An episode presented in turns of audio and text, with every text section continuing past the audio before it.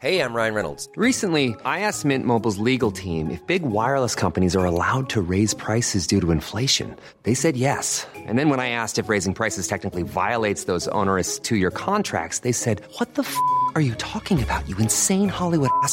So to recap, we're cutting the price of Mint Unlimited from $30 a month to just $15 a month. Give it a try at mintmobile.com slash switch. $45 upfront for three months plus taxes and fees. Promo for new customers for limited time. Unlimited more than 40 gigabytes per month. Slows. Full terms at mintmobile.com. Si le rendez-vous tech vous distrait, vous amuse ou vous informe, n'oubliez pas que vous pouvez le soutenir financièrement avec Patreon sur patreon.com slash rdvtech. C'est le seul moyen de financement de l'émission, donc c'est grâce à vous que l'émission existe. Aujourd'hui, je remercie tout particulièrement Jordan Ngata, Eki Langhar, Damien Villa, Jeff Lebrun, Olivier Jandel, Simon et Nolan Rigaud. Merci à vous tous de soutenir l'émission et de lui permettre d'exister. Bonjour à tous et bienvenue sur le Rendez-vous Tech, l'émission qui explore et qui vous résume de manière compréhensible toute l'actualité tech, internet et gadgets.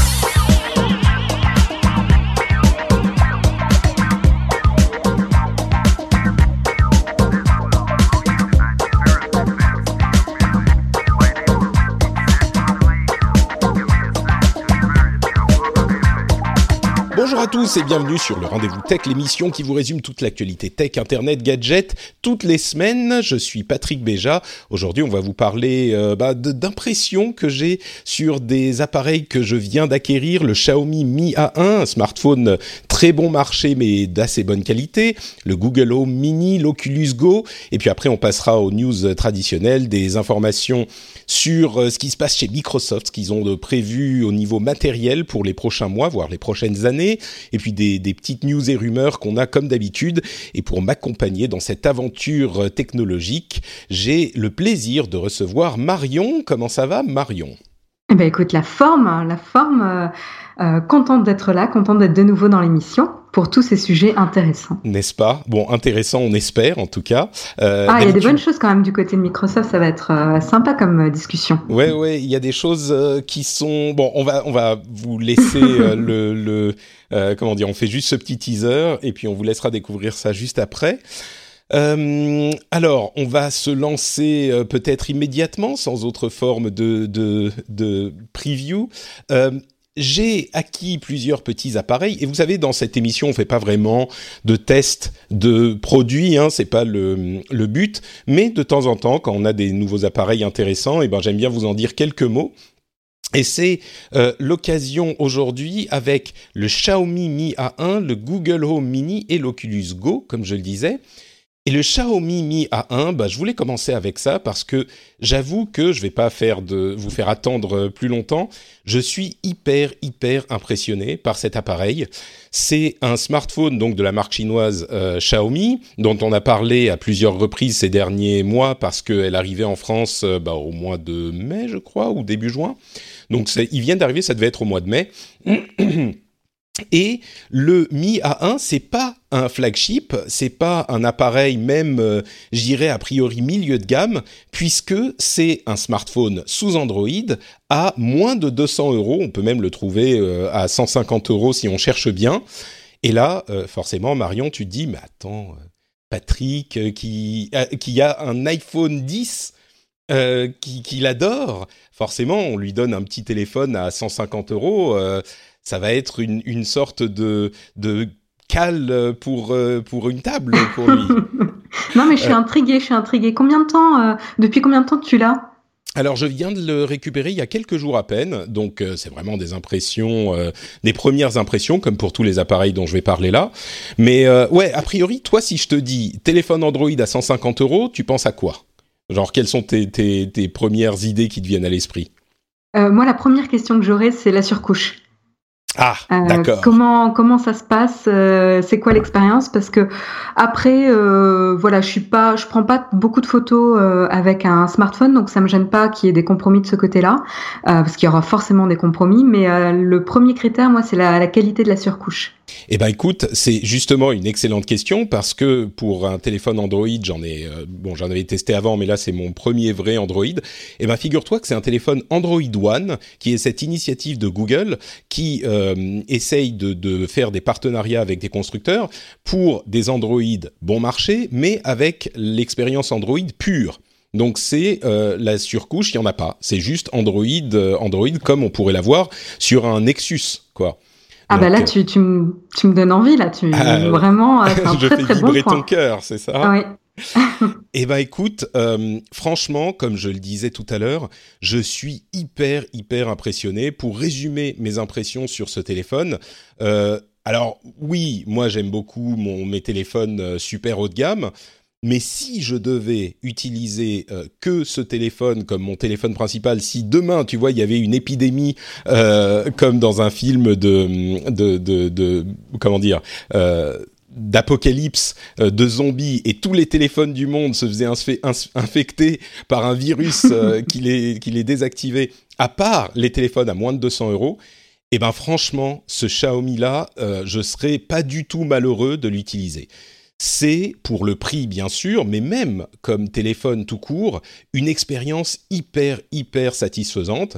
Alors oui, comme tu l'évoquais, il y a évidemment des euh, compromis. L'appareil photo est pas le plus incroyable, euh, même au niveau du processeur, c'est pas le plus rapide qui soit. Euh, on a l'écran qui est pas un bel écran OLED, c'est un écran LCD de qualité quand même correcte. Hein, il est assez brillant, il est assez lumineux. Mais bon, euh, c'est vrai que c'est pas un écran OLED ou même un écran LCD de super qualité comme on peut trouver sur les téléphones très haut de gamme. Mais franchement, un téléphone comme ça, moi j'aurais pensé qu'il coûterait, euh, que ça serait un milieu de gamme, et encore un milieu de gamme des téléphones qui sont euh, un petit peu bon marché, mais qui offrent une expérience bonne pour le prix. Et là, il est enfin, il est à la moitié du prix d'un téléphone auquel je penserais à 400-500 euros, même encore moins. C'est une expérience Android complètement pure. Euh, il y a donc un appareil photo qui a un double objectif, donc qui est quand même bon. Oui, c'est pas les meilleures photos que vous aurez sur téléphone, mais c'est bien mieux que ce qu'on pouvait avoir il y a quelques années encore.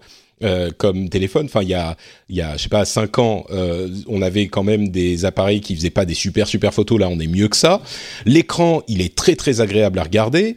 Euh, il y a même un lecteur d'empreintes digitales. Alors, il est au dos, hein, c'est un petit peu, c'est ce format qui est un petit peu chiant pour trouver le le, le, truc quand on essaye de l'ouvrir, mais il marche très bien.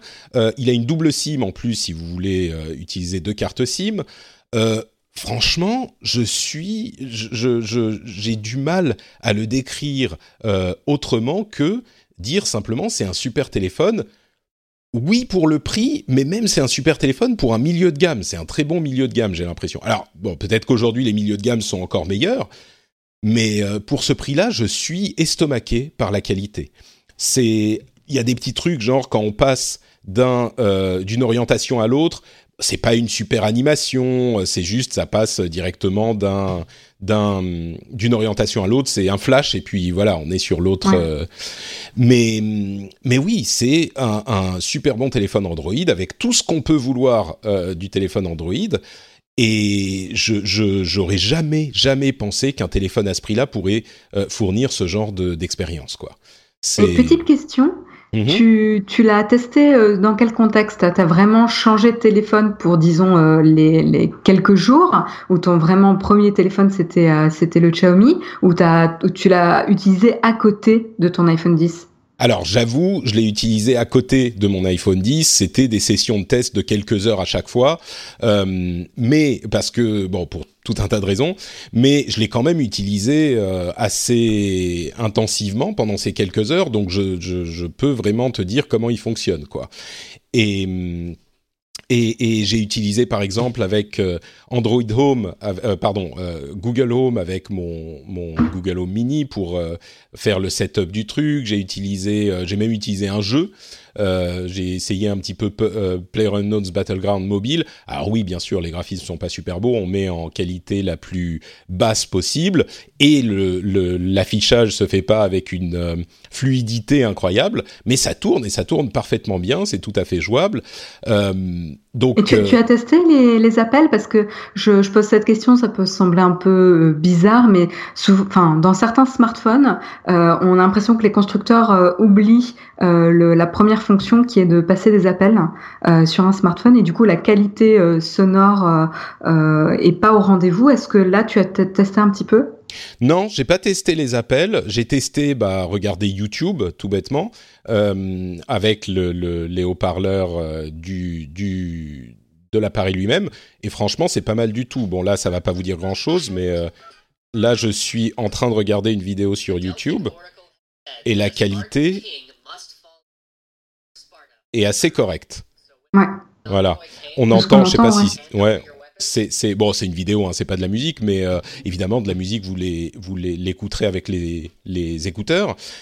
Mais surtout, euh, les appels pour moi c'est un élément assez euh, enfin que j'utilise pas énormément dans mon téléphone aujourd'hui. Euh, c'est une utilisation assez euh, accessoire du téléphone.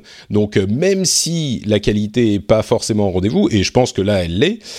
oui, on n'a pas les le son super clair qui enlève les bruits de fond, etc. Peut-être, mais il n'empêche que euh, c'est pas hyper important parce que le téléphone. Moi, je pense à des gens qui veulent acheter un smartphone à leurs enfants ou tu vois qui sont relativement jeunes. T'as pas forcément envie de mettre euh, 600 euh, ou 700 euros de téléphone dans les mains de ton de ton enfant de 12 ans. Donc euh, donc ça pourrait. Enfin, c'est une solution miracle quoi. Donc, euh, donc voilà, je vais pas passer non plus deux heures sur le sur le Xiaomi, mais je suis vraiment vraiment impressionné par euh, par cet appareil. Et si tous les téléphones de la marque Xiaomi sont de cette qualité, euh, je comprends qu'ils connaissent le succès qu'ils qu'ils ont. C'est limite. Alors ensuite, ça va relancer le débat. Pourquoi payer plus cher pour un téléphone? C'est c'est c'est-à-dire que je pense qu'il y a 5 ou 6 ou 7 ans, euh, quand on achetait un téléphone très très cher, eh ben on avait une expérience qui était vraiment euh, différente d'un téléphone très bon marché. Aujourd'hui, c'est vraiment des petits trucs, euh, des petits avantages de luxe en plus qui sont sympas à avoir, mais qui sont pas le cœur de l'expérience elle-même. Donc, euh... Oui, l'écart, hein, l'écart entre euh, le l'entrée de gamme, moyenne gamme et, et haut de gamme a tendance à se resserrer sur pas mal de points. Après, comme tu le disais, l'appareil photo, c'est souvent là où il y a quand même pas mal de différences, mais c'est pas crucial pour tous les utilisateurs. Complètement, complètement. Et je comprends qu'il y ait des gens, dont moi, euh, qui veulent avoir le meilleur appareil photo possible, parce que là, tu te dis, c'est l'argument du cœur, tu vois, euh, c'est des photos que tu vas garder pour toute la vie. Là, j'ai les, les, les, photos de mon enfant euh, qui, tu vois, qui vient de naître et je veux les garder, je veux avoir les meilleurs possibles. Mais c'est ce genre de, de, de, questions qui viennent se poser. Et l'écart, c'est complètement serré. On a des, des avantages comme l'écran. Bah oui, un écran OLED ou Super AMOLED que tu vas avoir sur un un Galaxy S9 ou sur un iPhone 10, ça va être un super bel écran. Mais franchement, tu vois très bien sur un téléphone de ce type-là. Et quand tu vois que tu vas le payer 5 ou 10 fois moins cher, euh, oui, ça, ça fait vraiment réfléchir si c'est pas un truc que tu adores. Euh, si ton téléphone c'est pas ta vie, bah je peux comprendre qu'on se dise non mais t'es fou, euh, pourquoi tu vas aller payer 1000 euros pour un bah, truc comme ça Complètement. Et d'ailleurs tu l'as très bien, tu l'as très bien signalé. Quand on cherche un smartphone pour ses enfants, pour son ado, etc., où il n'est pas encore hyper consciencieux de ses affaires, ou à l'école quand on est un peu bousculé, etc., ça peut arriver d'avoir des accidents plus souvent que lorsqu'on travaille. c'est un bon, ça a l'air d'être un, objet assez performant pour ce qu'on lui demande de faire, quoi. Complètement. Donc, euh, donc voilà, je suis sûr qu'il y a, enfin, j'imagine qu'il y a d'autres téléphones dans cette catégorie avec la même qualité, mais celui-là, en tout cas, il a mon, mon saut euh, d'approbation, euh, le, le saut validé par Patrick, quoi. C'est le Xiaomi Mi A1 et c'est un téléphone Android One, donc comme on disait, pure interface Android. Et il existe dans pas mal de couleurs, j'ai l'impression, là. Je suis en train de regarder ah un petit peu. Moi, j'ai pris le, la version noire parce que, tu vois, je suis quelqu'un de très classique. Non, euh, mais c'est indémodable. exactement. Euh, c'est comme moi. C'est comme le rendez-vous Euh, l'autre appareil dont je voulais parler, c'est le Google Home Mini. Euh, j'en avais parlé un petit peu la semaine dernière euh, où je disais j'avais eu des problèmes pour le mettre en route, il y avait des petits soucis. En fait, il s'avère que c'était un problème avec iOS, la dernière version d'iOS a cassé un truc dans Google Home, dans l'application Google Home. Donc, il fallait faire une opération un petit peu compliquée que Google, quand j'ai appelé leur service client, m'a très gentiment expliqué. Et donc, j'ai pu maintenant le, le mettre en place et l'utiliser. Et je l'utilise avec euh, mon, mon, Chromecast, enfin avec mon compte Google. Pour ceux qui savent pas, j'en parlais un petit peu. Je suis vraiment dans l'écosystème Google. Il y a des gens qui me disent, enfin moi j'utilise vraiment les trois grands services ou systèmes d'exploitation. Je suis vraiment sur Apple, Microsoft Windows, voilà, j'en perds le nom, Windows et euh, Google. Tous les services que j'utilise, mail, calendrier, euh, Maps, etc., tout ça, c'est Google. Documents, donc je suis vraiment dans l'écosystème Google aussi. Et euh, donc, j'ai commencé à utiliser ce petit appareil. Et d'abord, l'appareil en lui-même, il est minuscule, ça coûte une cinquantaine d'euros, il est tout petit et il comprend vraiment ce qu'on dit quand on parle à voix normale, voire même à voix basse dans une pièce de taille normale, c'est pas du tout un truc où il faut euh, se diriger, diriger la voix vers le truc pour et parler distinctement. Non, non, non, il euh, comprend parfaitement bien. Et le volume, moi j'ai dû le baisser genre au tiers pour pas que ça m'explose les oreilles. Et la qualité du son, pour un petit truc comme ça, ça fait la taille de, euh, je sais pas, ça fait la taille d'une petite euh, euh, soucoupe pour une tasse quoi. C'est tout, même pas, c'est plus petit que ça. De ton trackpad de Mac peut-être un peu ouais, plus petit. à peu près, voilà, à peu près.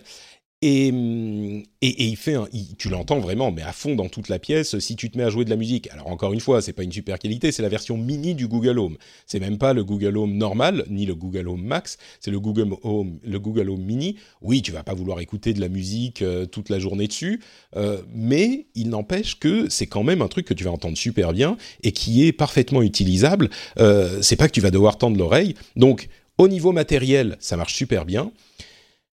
Au niveau service, euh, comment dire?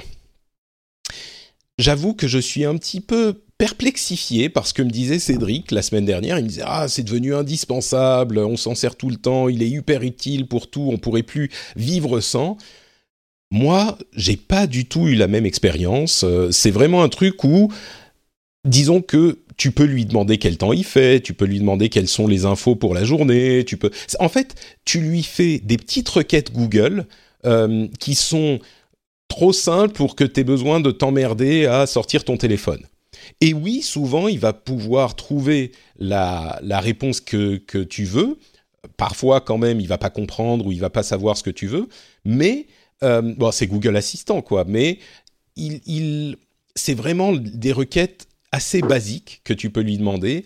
Et je suis pas convaincu que, euh, alors je vais continuer à l'utiliser, mais je suis pas convaincu que je vais lui trouver une utilité, euh, une utilité aussi importante que ce que disait Cédric la semaine dernière. Et alors cette semaine, il y a le le l'Apple euh, comment il s'appelle? Apple euh, le iPad euh, AirPod. Non HomePod. HomePod. Voilà merci Marion.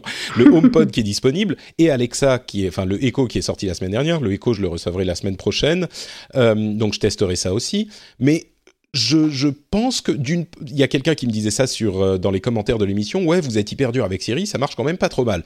Et du coup, maintenant que j'ai utilisé un petit peu plus sérieusement Google Home Mini, oui, il est mieux, il fonctionne mieux, il comprend plus de trucs, mais c'est pas. Euh, on est un petit peu dans ce contexte de, de des téléphones. On disait l'écart s'est resserré. Je sais pas si c'est resserré ou s'il était très euh, très grand avant ou s'il était plus petit, mais en tout cas, l'écart est moins grand que ce que je pensais. J'avais pas vraiment utilisé Google Assistant euh, intensément jusque-là.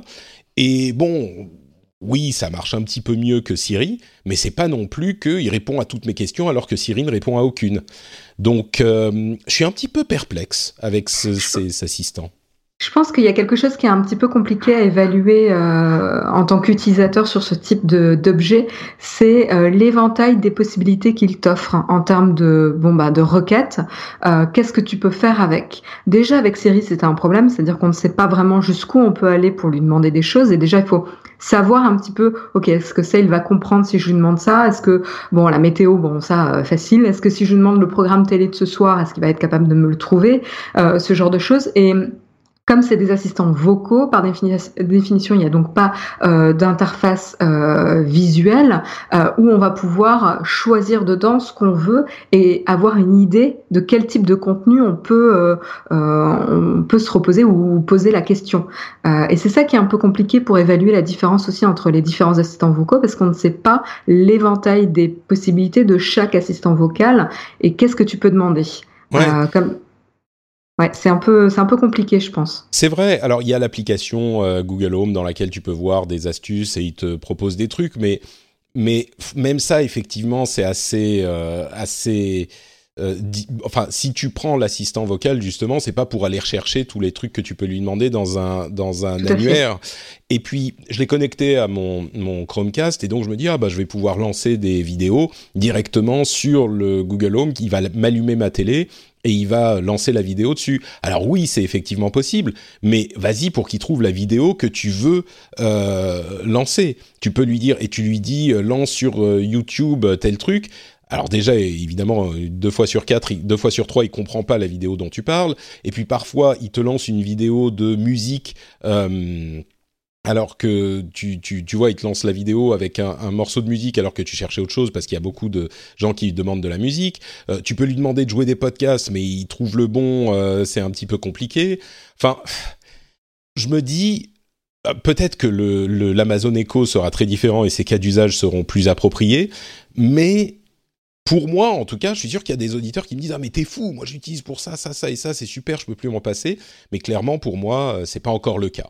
Donc, euh, et tu l'as, tu l'as paramétré en français ou en anglais? Euh, j'ai essayé les deux, et ce qui est marrant, c'est qu'en fait, il te répond dans la langue que tu as paramétrée, mais il comprend les deux langues. Alors bien sûr, il comprend peut-être mieux la langue dans laquelle tu l'as paramétré, mais parfois je me, je me trompe de langue, et il répond quand même, euh, même quand je lui pose la question dans une autre langue, donc c'est assez marrant ça.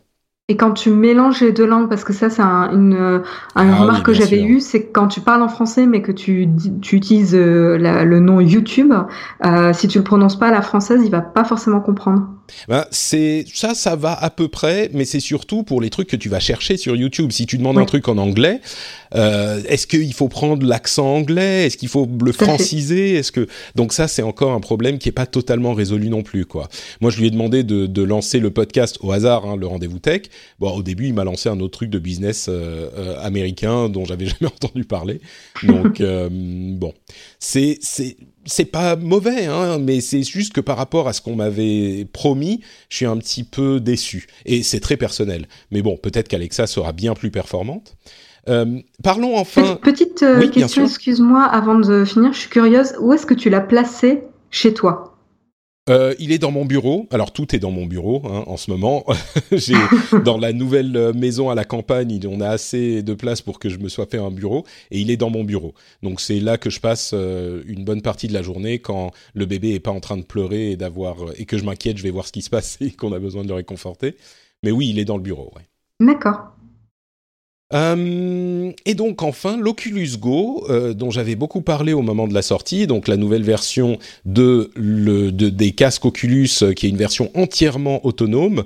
on en avait déjà pas mal parlé c'est un casque dans lequel je plaçais beaucoup d'espoir parce que euh, pour moi, un casque de réalité virtuelle, c'est l'utilisation optimale, c'est quand on n'a pas justement tous les câbles qui vont vers la console ou vers le PC, euh, on n'a pas besoin de brancher mille trucs, on n'a pas besoin d'être attaché à euh, notre machine pour l'utiliser. Et là, il est vraiment entièrement autonome, il a trois heures d'autonomie, mais on le met sur la tête et, et, on est parti, on a une petite télécommande. et Là encore, au niveau matériel, c'est de super bonne qualité. Euh, la finition est impeccable, euh, l'aspect c'est hyper sobre, hyper hyper euh, high tech justement. La petite télécommande, elle tient très bien dans la main. Enfin, au niveau matériel, c'est super bon. La qualité de l'écran est très correcte. il est hyper confortable sur la tête. Bon, on a l'air d'un abruti, mais comme avec tous les casques de réalité virtuelle, de temps en temps, je le teste et ma femme rentre dans la pièce, elle me dit mais t'as vraiment l'air d'un nerd quoi. C'est je regarde les photos, ils essayent de rendre ça un peu, un peu en mode casual, en mode euh, c'est normal de porter ce genre de, casque sur la tête, mais on n'y est pas encore. Hein. Non, non, du tout, du tout. Bon, ça c'est un problème récurrent des casques de réalité virtuelle. Là, disons que c'est moins parce qu'on n'a pas tous les câbles qui partent dans tous les sens, mais il n'empêche, on a quand même l'air d'un imbécile. Mais bon, à la limite, ça c'est pas très très grave. Le casque est très bien fini. Par contre, euh, là encore, c'était un petit peu, pas la douche froide, mais la douche tiède, on va dire, euh, au niveau du contenu. Eh ben, euh, il y a deux problèmes en fait. D'une part, le contenu est pas très convaincant. J'ai essayé des jeux, les jeux sont bon moyens. Il y a des des, des expériences. Alors les expériences, c'est genre euh, baladez-vous dans des, euh, des, des paysages incroyables de, de, de la terre. Vous allez aller dans le Grand Canyon, vous allez aller dans tel truc et tel truc. Et c'est des sortes de vidéos ou de photos 360 degrés où oui bon tu l'as. Il y a un petit moment où tu dis ah ouais c'est c'est cool, mais après il y a plus grand chose à faire. Euh, pareil avec les, films. Euh, généralement, les films, il y a des, applications Netflix ou YouTube. Euh, bah, tu vas avoir un immense écran devant tes yeux. Oui, c'est sympa pour regarder le truc. Mais par exemple, si on est, on en parlait, si tu es dans un avion, peut-être que ça peut être sympa de d'avoir cette possibilité pour regarder ton film. Encore que sur une tablette, ça marche aussi bien, je pense. Et c'est moins encombrant à transporter, ironiquement. Moins fatigant aussi. Bon, fatigant, ça va. Euh, franchement, Bah, t'as le c'est poids, pas du tout euh, le poids quand même. Ouais, mais il est assez léger et puis le harnais euh, te vient sur la tête, c'est assez bien fait. Oui, ça va te gêner un petit peu, mais c'est pas euh, c'est pas horrible. Et puis il y a un système de audio qui est hyper bien fait, c'est-à-dire qu'on n'entend presque pas quand on est à un mètre du truc, mais c'est presque j'ai l'impression que c'est de la conduction osseuse. Je suis pas 100% sûr, mais j'ai l'impression, ou alors c'est des petits haut-parleurs juste au bon endroit pour t'envoyer le son dans les oreilles.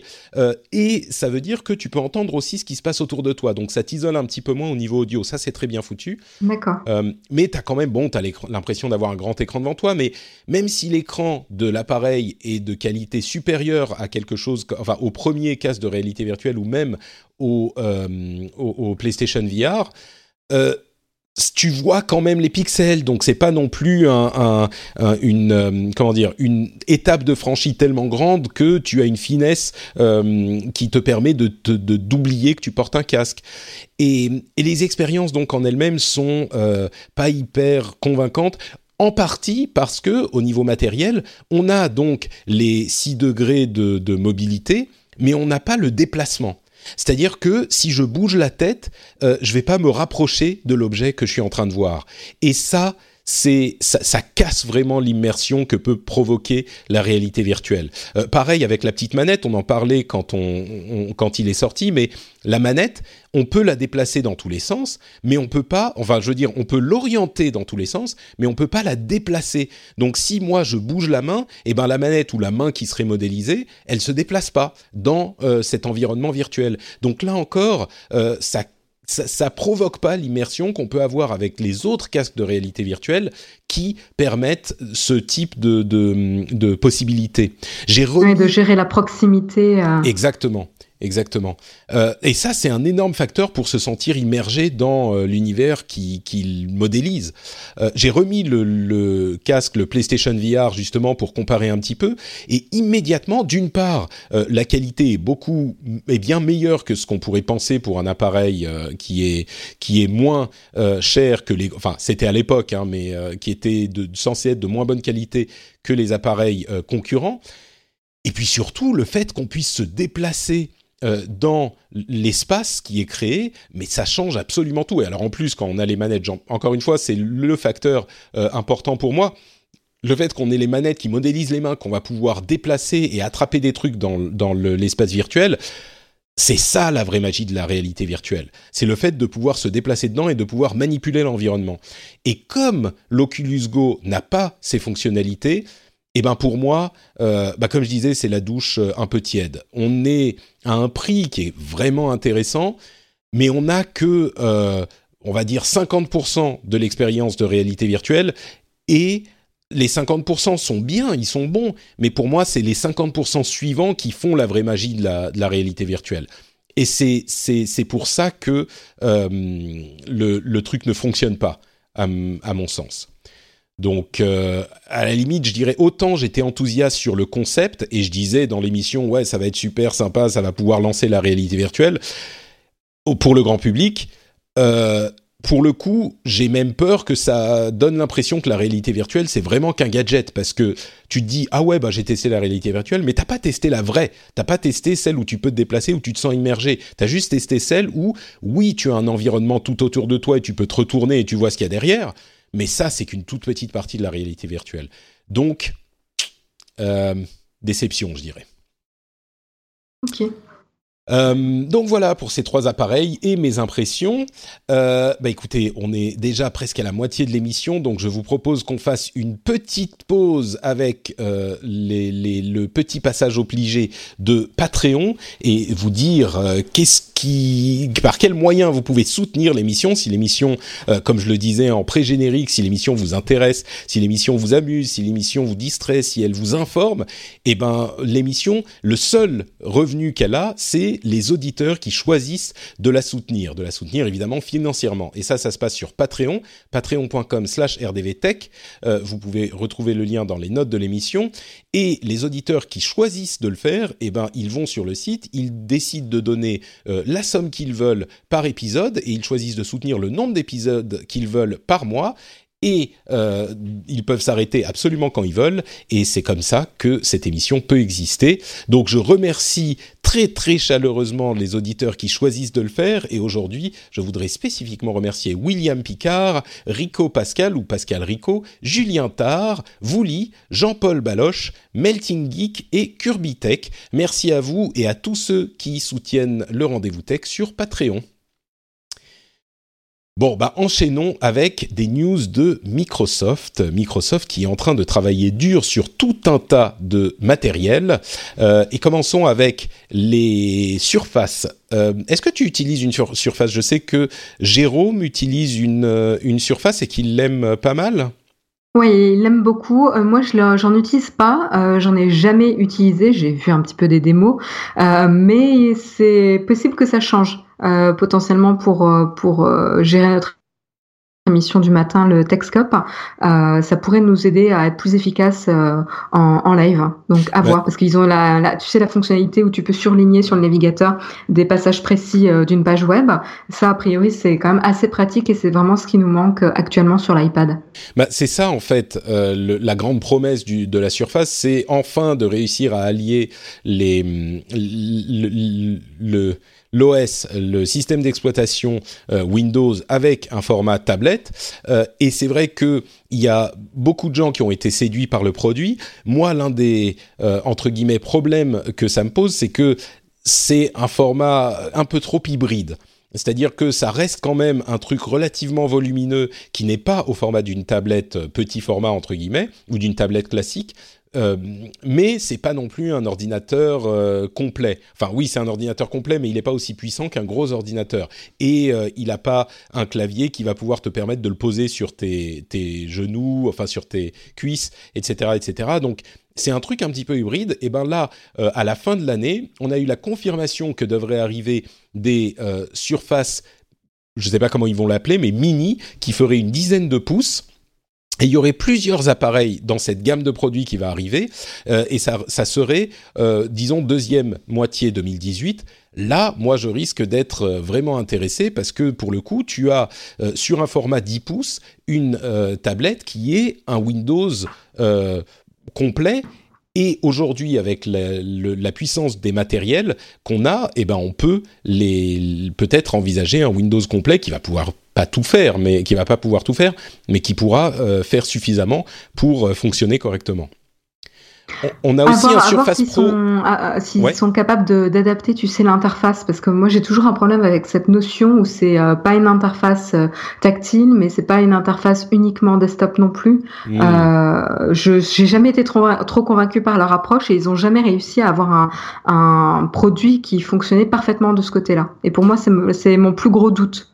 Bah, c'est vrai que euh, effectivement, si on a un- une surface, euh, là pour le coup, vraiment littéralement une surface d'écran qui est euh, plus petite encore, euh, bah, tout de suite l'interface Windows, elle va devenir difficile à contrôler. Alors à voir s'ils vont réussir à gérer les choses, peut-être agrandir les, les éléments d'interface, mais du coup, si ça agrandit trop, ça pose d'autres problèmes. Mais oui, c'est une très bonne question effectivement. Ça, ça risque d'être le. J'imagine que quand ils vont les présenter, ils vont en parler spécifiquement. Quoi.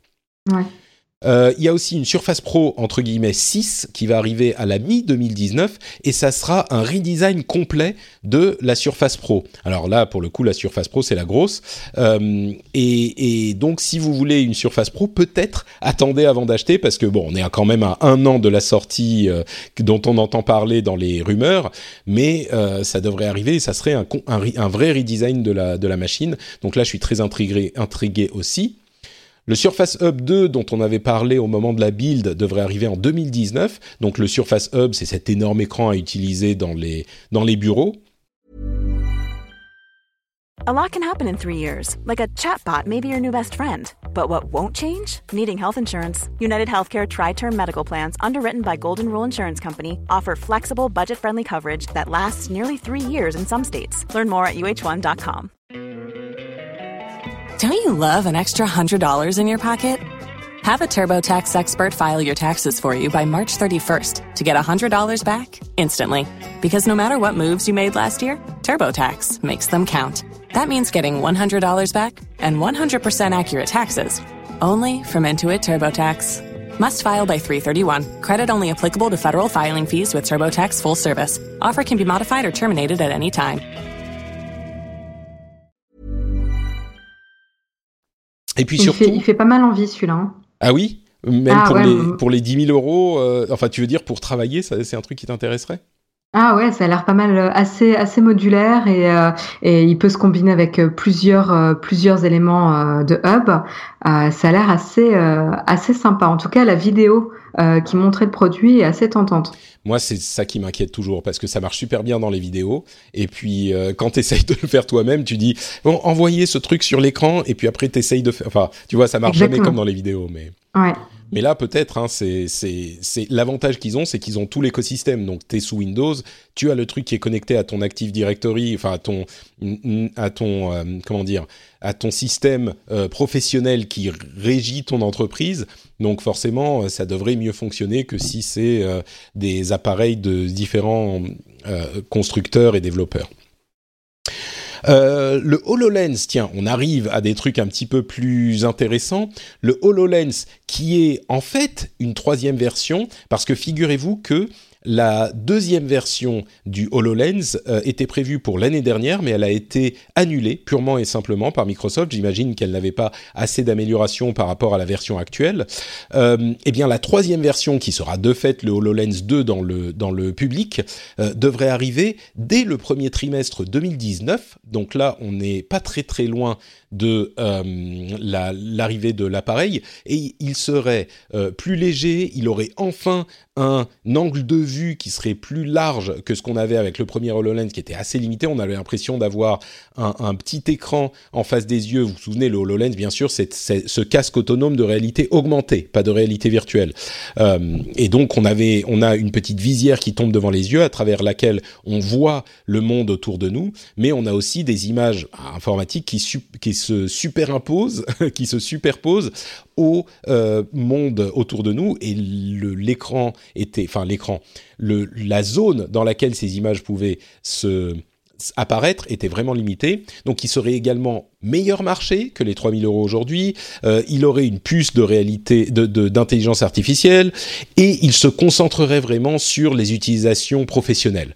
Euh, là, on est complètement dans un contexte où Microsoft a compris que son casque avait surtout une utilité pour les pour le- le- l'usage professionnel et donc euh, essaierait de se focaliser là-dessus, ce qui est sans doute euh, sans doute une bonne chose.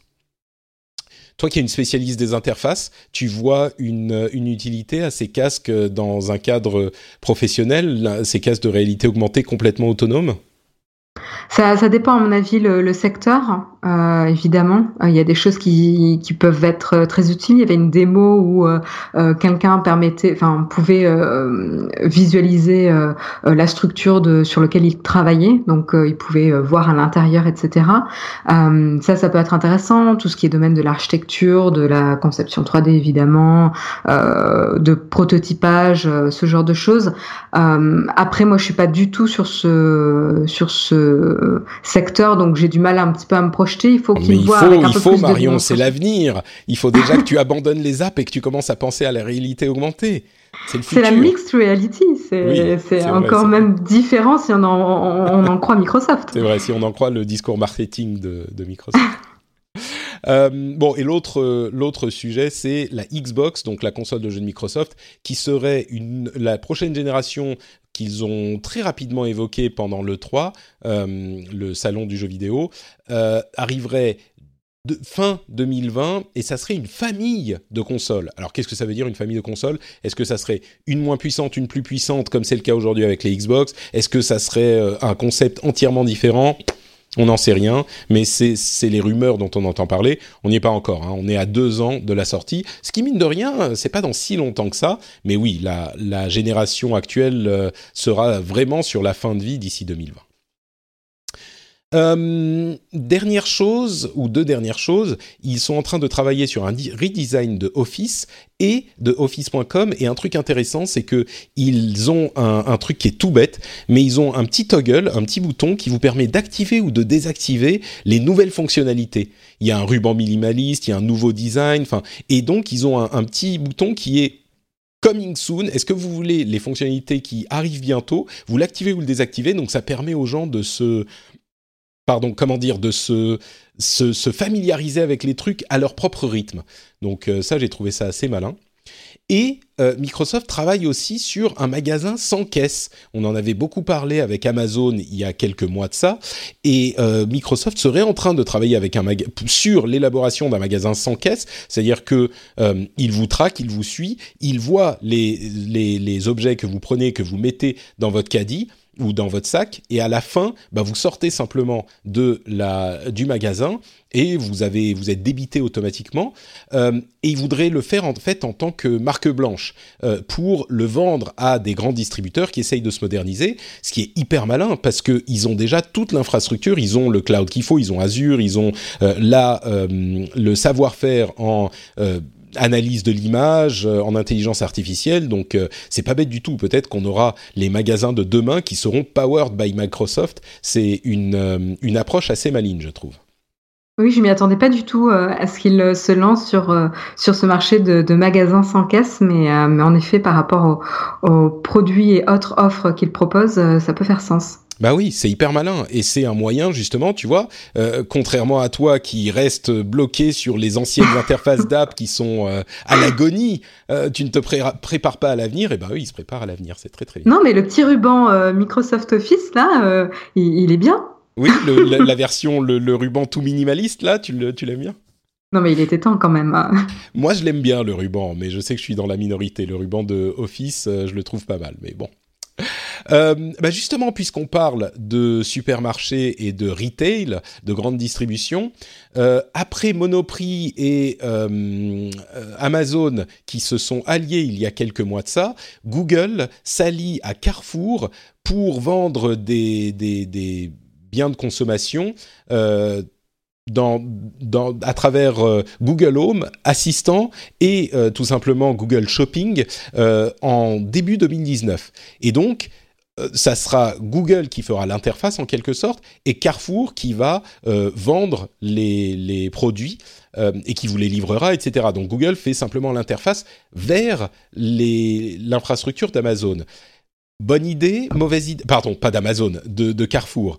Bonne idée, mauvaise idée pour Carrefour, c'est un petit peu s'allier à son pire ennemi, mais je suis pas complètement sûr que ça soit. Enfin, en même temps, ça les fait, ça les permet, ça leur permet de bouger et de, de contrer Monoprix, donc euh, je suis pas sûr que ça soit une bonne ou une mauvaise idée en fait. Je pense qu'ils, je pense qu'ils ont pas trop le choix. Euh, Mm. C'est des grands groupes euh, français qui ont besoin de se moderniser. Ils n'ont pas forcément euh, les connaissances euh, et l'expertise nécessaires pour euh, pour le faire, et donc Par ils sont ouais. obligés euh, de s'allier avec des, avec des grands partenaires, que ce soit Amazon ou Google ici. Hmm. Ouais, c'est vrai que c'est hmm, pas le choix. Euh, en même temps, bon, je vais prendre le, point de vue positif. Moi, je pense que ça reste quand même une bonne idée. Comme je le disais pour Monoprix à l'époque, ça leur permet, euh, dans la vision euh, verre à moitié plein, de mettre le pied à l'étrier, en fait. C'est un début, ils vont travailler avec Google, ils vont mettre en place la moitié de leur... de leur infrastructure pour travailler au rythme de Google. Euh, bien sûr, je suis sûr qu'ils avaient déjà des sites de vente en ligne, mais c'est pas tout à fait la même chose. Et puis, euh, mine de rien, Google et, Amazon et les autres, bah, ils vont pas disparaître. Et ils vont être là euh, pendant encore très longtemps. Donc, si tu réussis à être leur partenaire, eh ben, ça veut dire que non, non. c'est quoi ce numéro de téléphone? Chut J'ai cru que j'avais déclenché Siri. Non, en fait, c'est juste un appel.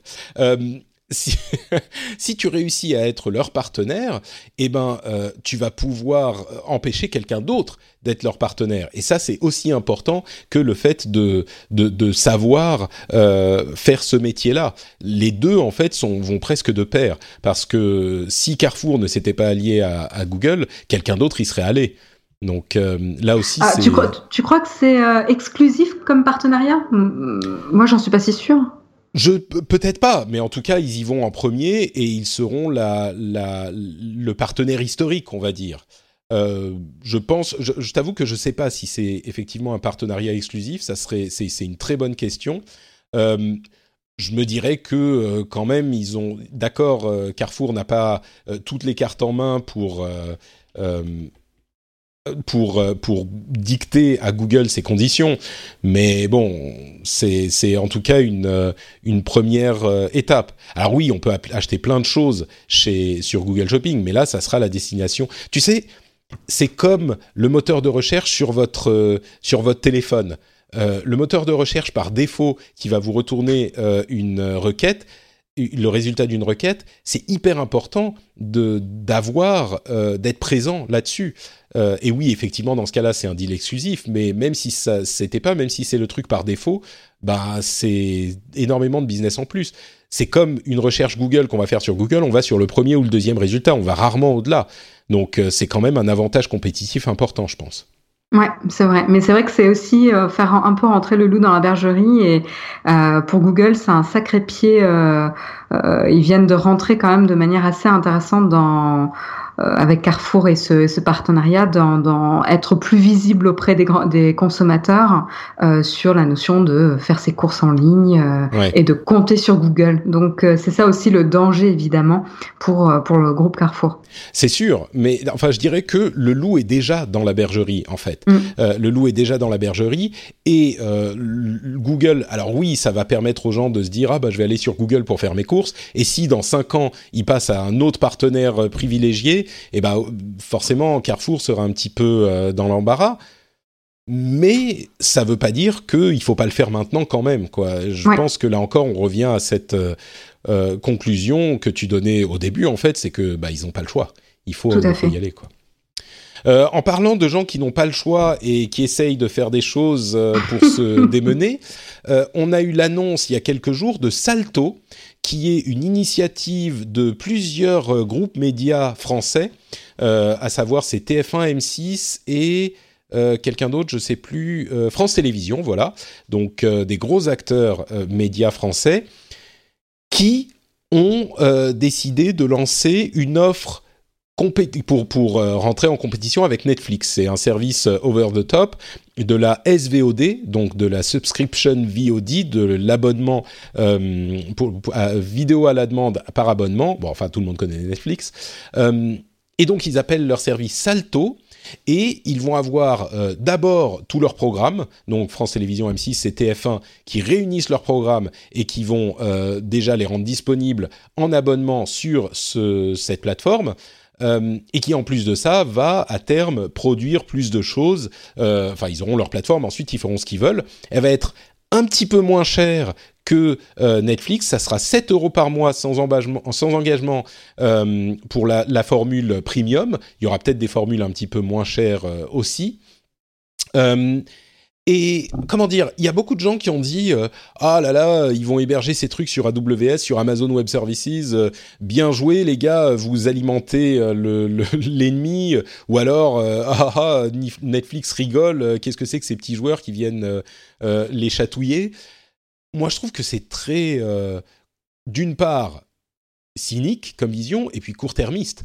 Parce que là encore, enfin court-termiste, c'est peut-être déjà trop tard, mais ils n'ont pas le choix. Il faut y aller, il faut y aller. Et ce type d'abonnement, euh, de service par abonnement, c'est ce que veulent les consommateurs. Donc il faut faire quelque chose, quoi. Il faut euh, réussir à, venir proposer quelque chose aux consommateurs. Sinon, bah forcément, si tu n'essayes pas, euh, tu as très très peu de chances de réussir. 100% des gagnants ont tenté leur chance, tu vois. Alors oui, tu peux te planter, mais moi je trouve que c'est hyper positif comme, comme initiative. Mais je, je, suis complètement d'accord avec toi. C'est-à-dire qu'en fait, euh, c'est déjà ce genre de stratégie qui, qui est en place dans pas mal d'autres pays avec d'autres euh, types de chaînes. Mmh. Euh, on se demandait un petit peu, mais pourquoi, pourquoi on n'a encore pas ce genre d'offre disponible en France? Donc c'est plutôt en effet très positif qu'au moins ils essayent et ils tentent l'aventure euh, avec avec cette offre, cette première offre qui quand même se place en dessous de celle de Netflix. Donc c'est quand même un, un bel effort. Maintenant, ils vont devoir jouer du coup sur euh, la même euh, le même niveau que les grands comme euh, Netflix. Enfin, et encore c'est pas un grand finalement, mais avec la production de contenu. et l'offre de contenu qui sera disponible sur ces plateformes. Donc on va plus pouvoir prendre l'excuse de ah mais c'est la télévision, bon bah on a les programmes de la télévision, on mmh. aime, on n'aime pas. Si on n'est pas content, on va ailleurs. Là ils vont devoir se battre avec des programmes qui vont intéresser ou pas l'audience. Ouais, c'est sûr. Euh, et, mais je crois que déjà, il y a quand même pas mal de gens qui vont se prendre euh, Salto juste pour le principe d'avoir euh, France Télévisions, M6 et TF1. Tu vois, les chaînes, moi personnellement, je regarde plus du tout la télévision, ça fait des années. Peut-être que je pourrais être intéressé par l'idée de, de, prendre un abonnement à Salto parce que c'est simple, c'est simple, j'ai juste pas de télévision, donc euh, enfin pas de télévision, je veux dire j'ai une télé mais j'ai pas de d'accès à la télé, ma box elle est pas branchée, enfin j'ai même pas envie de la brancher. Là, tu dis bon bah je prends l'abonnement, j'ai une app sur euh, toutes les plateformes euh, de, box connectées à la télé. Bah c'est plus simple. Euh, et effectivement, s'ils se mettent ensuite à produire des choses, mais ils produisent déjà beaucoup, mais s'ils se mettent en plus à produire des choses spécifiquement pour ces plateformes, ça peut être aussi intéressant. C'est, enfin, j'ai pas envie de dire que c'est une évidence. Si c'est une évidence, mais il fallait le faire et, et prendre l'approche. Ah ah ah, ils sont, ils sont bien gentils. Ils sont bien gentils de venir faire ça, mais ça nous fait doucement rigoler. Moi, je pense que c'est pas la bonne. Euh, avec ce genre d'optique, euh, tu fais jamais rien. Donc, oui, c'est ça. Euh, au moins, au moins, ils essayent. Maintenant, reste à voir ce que, comment ça va être et comment sera l'expérience proposée. Ça sera intéressant de regarder justement l'effort qu'ils font avec Salto. Et ça sera intéressant de voir aussi l'évolution avec Molotov. Euh, à côté, qui eux ont déjà une, une base d'utilisateurs euh, actifs euh, quand même bien présente, quoi. Ouais, ils sont alors selon l'informaticien, ils sont à 2 millions d'utilisateurs actifs, ce qui est quand même pas mal pour Molotov. Moi, je suis sûr que mensuel, ouais. je suis sûr que la force de France Télévisions, M6, TF1 Enfin, euh, on a beau rigoler de ah c'est l'ancienne télé, euh, il y a énormément énormément de gens qui regardent. Donc euh, voilà, moi je pense que c'est c'est absolument quelque chose d'intéressant pour les utilisateurs. Mais ça serait intéressant de voir si les personnes qui sont justement qui continuent de regarder la télé sont prêts à bouger pour une, forme de consommation différente. Ce sera intéressant de voir ça. Ouais, ouais, tout à fait, ouais. Moi, je pense que petit à petit, les gens, bah, les gens qui regardaient la télé avant, quand ils passent à une box Android ou Apple TV, euh, ils vont forcément prendre cette, enfin, généralement, ils vont prendre cette app. Donc, euh, bon, euh, enchaînons avec, tiens, Thomson, encore un fleuron de l'informatique française. Ils reviennent encore avec le Neo 10. Est-ce que tu sais ce que c'est que le Neo 10 C'est un ordinateur. Oui, j'ai été assez étonnée d'ailleurs par, euh, par l'article. Je te laisse euh, poursuivre. Combien, combien tu veux pour cet ordinateur? Alors, le Xiaomi, on en parlait tout à l'heure, il est à 150-200 euros. Euh, combien tu penses que coûte cet ordinateur? Tu as vu l'article, mais on va dire quoi 230, 250 Oui, c'est ça. Euh, oui, au Même pas. J'aurais dit au-dessus de 200, ça c'est ça. Et eh ben en fait, c'est 99 euros pour un ordinateur. Alors c'est un petit peu le concept des netbooks, c'est-à-dire que c'est un ordinateur vraiment bon marché qui va pas faire grand-chose, mais aujourd'hui, je pense que technologiquement, on peut avoir une machine qui euh, tourne à peu près correctement euh, pour c'est ce type d'usage, c'est-à-dire un petit peu de traitement de texte, un petit peu d'internet. pour 99 euros, c'est un tout petit écran, ça va être sans doute une qualité qui est pas optimale, Mais il n'empêche, il y a des ports USB, USB, il y a des ports HDMI, il y a un jack, il y a, enfin pour 99 euros, là encore, euh, on a certains usages où ça peut être intéressant et c'est un vrai ordinateur euh, qui fonctionne euh, euh, comme un vrai ordinateur. Si je ne m'abuse, il y a même euh, Windows qui est inclus avec le prix. Euh, les, certains d'entre vous pourront euh, dire qu'il faudrait Linux, mais je suis sûr qu'on pourrait le faire aussi. C'est un écran de 10 pouces, donc c'est tout petit, mais la résolution est quand même 1024 par 600. il y a un giga de RAM, il y a 32 gigas de stockage. C'est une toute petite machine, mais c'est une sorte de netbook qui pourrait fonctionner quoi. Pour 99 euros, pas mal. C'est ce qu'on appelle rendre la technologie accessible à tous. Exactement. On parlait du Xiaomi euh, tout à l'heure. Ben Voilà. là, euh, Moi, je me demande si le, le Xiaomi est, pas quand même un meilleur deal. hein, pour le coup, il est quand même plus performant, et, mais bon, c'est un autre usage. Euh, toujours dans euh, des histoires de notre pays, on a visiblement Bouygues qui a fait une offre pour SFR. Donc, euh, on serait, on serait en train de revenir à un marché à trois opérateurs mobiles avant la fin de l'année. Euh, ça n'a pas encore été confirmé, mais moi, ça m'inquiète un tout petit peu. J'en avais déjà parlé. Mais bon, comme je disais, tant que Free est encore dans le, dans le lot, euh, ça va. Mais il n'empêche que trois opérateurs, c'était quand même pas du tout le même environnement à l'époque quand on n'avait que trois opérateurs euh, qu'aujourd'hui, avec quatre. Et ça m'inquiète un petit peu. Mais bon, peut-être que le marché en a besoin, mais et entre parenthèses, aux États-Unis, il y a eu une énorme fusion qui a été acceptée par euh, les, les, les, comment dire, un juge, qui est la fusion entre AT&T et Time Warner. Et ça, c'est l'union entre euh, les fournisseurs d'infrastructures et le contenu, et c'est hyper dangereux, surtout à un moment où la neutralité du net a été euh, euh, enterrée aux États-Unis encore.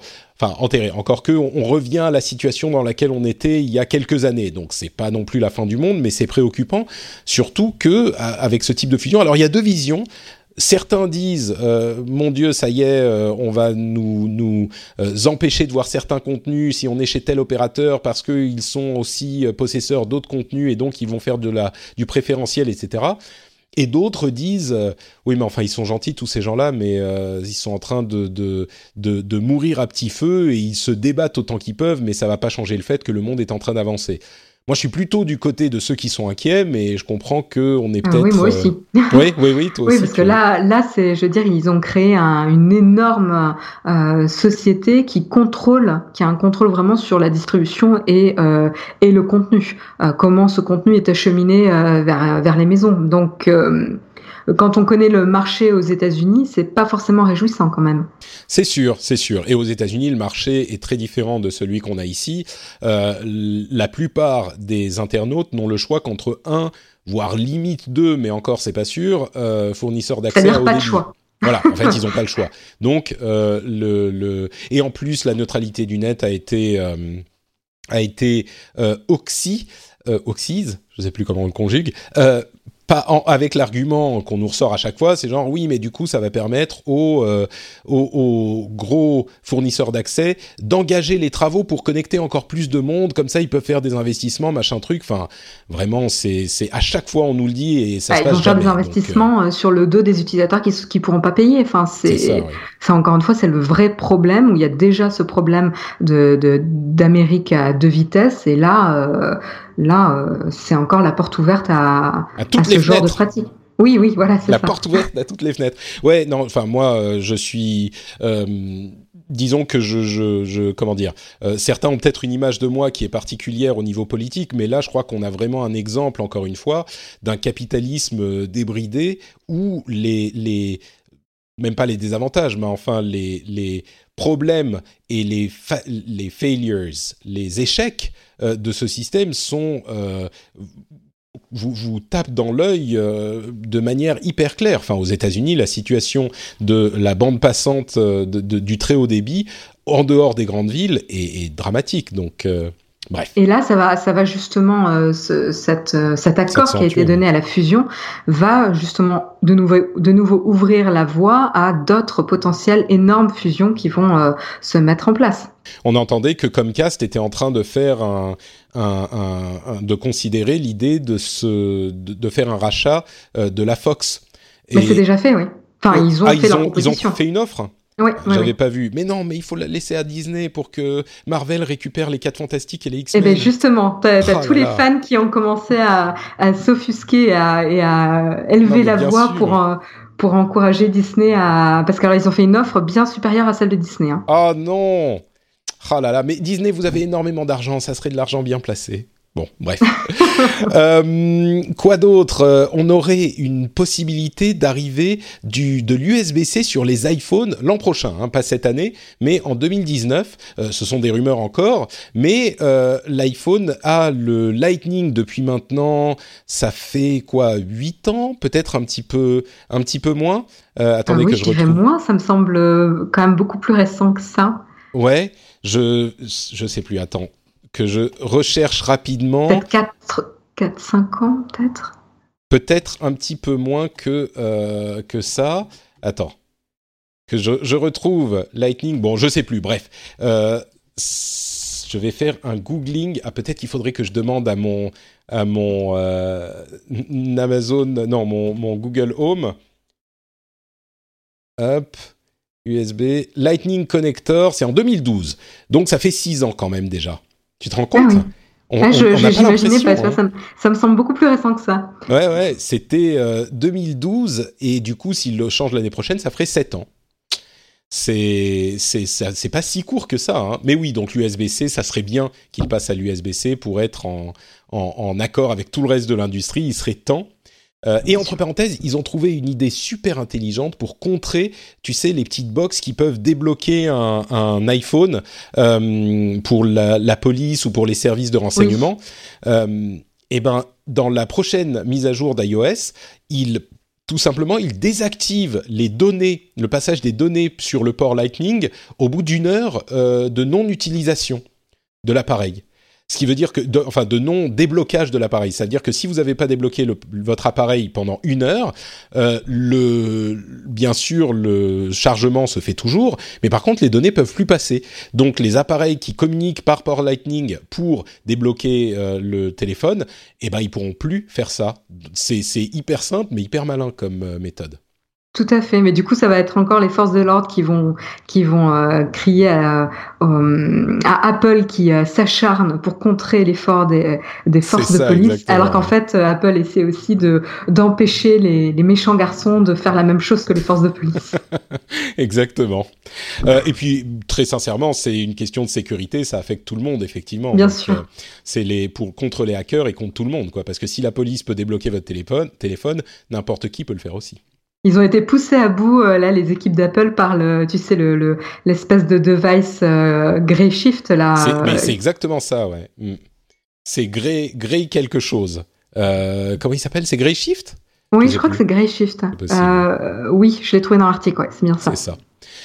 Euh, Intel est en train de débarquer sur le marché des processeurs graphiques. Alors, ils font des processeurs graphiques intégrés depuis très longtemps à leurs processeurs, euh, mais ils vont, euh, euh, ils n'ont pas dit euh, exactement comment ils le feraient. Mais en 2020, euh, ils sortiraient leur premier processeur graphique indépendant, euh, donc euh, autonome. Et tu pourrais acheter un processeur graphique euh, qui qui serait de marque Intel, de la même manière que tu peux faire ça pour AMD et euh, Nvidia aujourd'hui. Donc c'est de la concurrence bienvenue, je pense, dans ce marché qui intéressera beaucoup les gamers.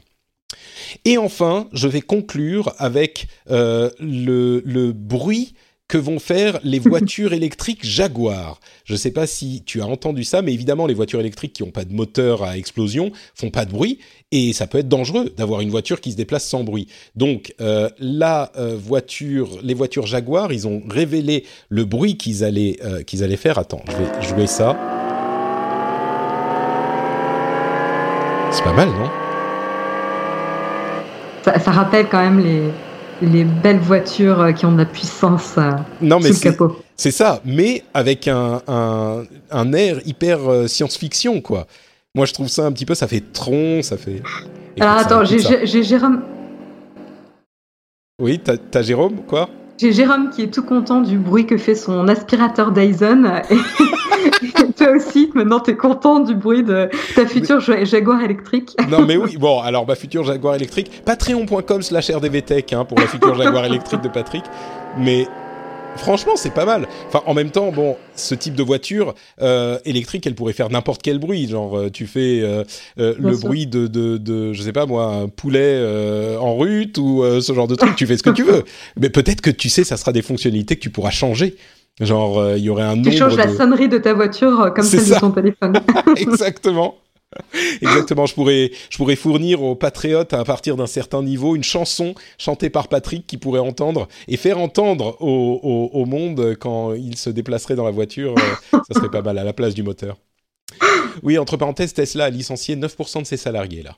Donc, euh, je sais pas si c'est la fin de la fête chez Tesla. Je pense pas. Je pense qu'ils resserrent les, la ceinture un petit peu pour être euh, euh, bénéficiaire, mais euh, bon. Et t'as vu le, le bad buzz aussi qui s'est passé ce week-end où euh, il y a une des, des modèles de Tesla qui a pris feu euh, comme ça, sans, Ah non, sans accident. ou- Ouais, ça a été filmé par euh, une actrice dont en fait c'était la voiture de son mari et euh, il était en train de conduire et des conducteurs lui ont fait signe qu'il devait euh, s'arrêter et se garer et sortir immédiatement de la voiture et en fait elle avait pris feu. Mais quand tu vois le feu, c'est genre il y a un jet de feu. En fait, tu vois le lance-flamme d'Elon Musk. Ouais. Il l'avait reconverti dans la voiture. Ça fait vraiment cet effet-là. hein. Donc, Ah mais c'est, bah, remarque c'est des batteries donc forcément ça peut, Oui. À un moment ça peut, ça peut mal se passer mais euh, Mais ouais, en plus, il n'y avait pas d'accident ou quoi que ce soit qui aurait déclenché le feu. C'est ça qui Hmm. est étonnant. ouais c'est, bah, toujours le problème. Il y a, y a des voitures qui ont des, des, toutes les voitures sont des engins mécaniques et électroniques aujourd'hui complexes donc il y a toujours des trucs qui peuvent mal se passer mais effectivement quand c'est sur une voiture électrique euh, c'est un petit peu mal quoi. Ouais, là, ça a été très très médiatisé. C'est un peu le problème euh, pour Tesla. C'est il y a beaucoup de voitures qui ont des accidents et euh, qui prennent feu, mais c'est d'autant plus médiatisé quand c'est euh, Tesla et que c'est une voiture électrique. Bien sûr, ouais. Et, d'ailleurs, entre parenthèses, ça montre un petit peu avec cette histoire de licenciement, euh, ça montre un petit peu le décalage qu'il y a entre la personnalité euh, médiatique de Elon Musk qui est super cool, qui fait tout, qui réussit tout, et puis ensuite la, réalité de euh, ces entreprises où ça se passe, c'est pas, enfin c'est des entreprises quoi, donc parfois il y a des trucs qui fonctionnent pas bien, il y a des problèmes, il faut gérer, il faut, c'est pas aussi golden boy que ne peut le laisser penser l'image qu'il a sur le net quoi. Et puis quand tu lis sa biographie, il, il rigole pas. Hein. Oui, ah bah oui, non, ça c'est sûr, oui.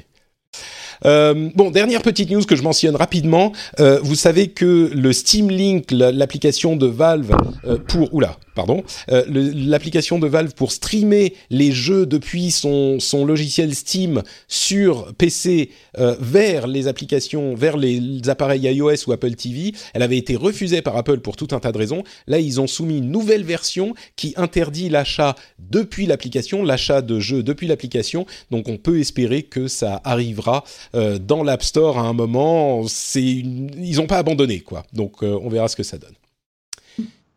Et c'est la fin de cet épisode. Déjà, on s'est tenu à presque une heure, presque. Euh, c'est pas souvent le cas, mais on va s'en féliciter. Donc, euh, merci beaucoup d'avoir été avec nous, euh, Marion. Avant de se quitter, je voudrais quand même recommander aux auditeurs d'aller écouter le rendez-vous jeu.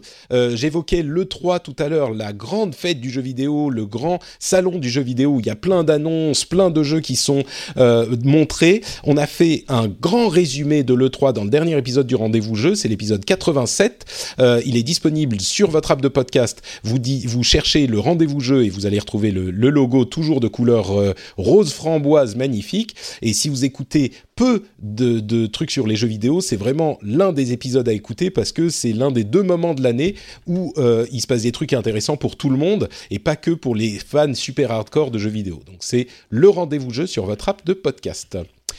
Et merci Marion d'avoir été là avec moi pendant cette Bah. petite heure de, de technologie. Euh, Bah, que- merci à toi euh, de, de m'avoir permis de participer. C'était toujours un Ah, mais c'est plaisir. un euh. privilège de t'avoir.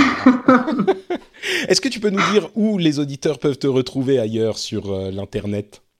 Bien sûr, vous pouvez toujours me retrouver euh, deux fois par semaine sur l'émission Techscope, euh, sur le live du matin de la chaîne Naotech, et sinon sur euh, Twitter au pseudo Aisea Design. Et le lien sera bien sûr dans les notes de l'émission, comme toujours. Pour ma part, c'est Note Patrick sur Twitter, Facebook et Instagram. Vous pouvez aussi retrouver cette émission sur frenchspin.fr et vous pouvez venir commenter si vous avez des choses à dire sur les appareils dont on a parlé, euh, le Xiaomi, le Google Home Mini ou l'Oculus Go ou d'autres choses dont on a parlé dans cette émission. Si on avait raison ou tort ou si vous voulez apporter votre témoignage en plus, il y a plein d'auditeurs qui le font et qui apportent un complément super intéressant aux émissions. Euh, et bien sûr, si vous voulez soutenir l'émission, si vous l'appréciez, vous pouvez aller sur patreon.com slash rdvtech, comme je le dis à chaque fois. Vous choisissez le montant, la durée, vous vous arrêtez comme vous voulez. Donc c'est le meilleur business model de la Terre. Et si vous appréciez l'émission, bah, ça serait euh, très un privilège pour moi que vous pensiez peut-être à la soutenir. On vous remercie de nous avoir écoutés et on vous donne rendez-vous dans une semaine pour le prochain épisode. Ciao à tous Ciao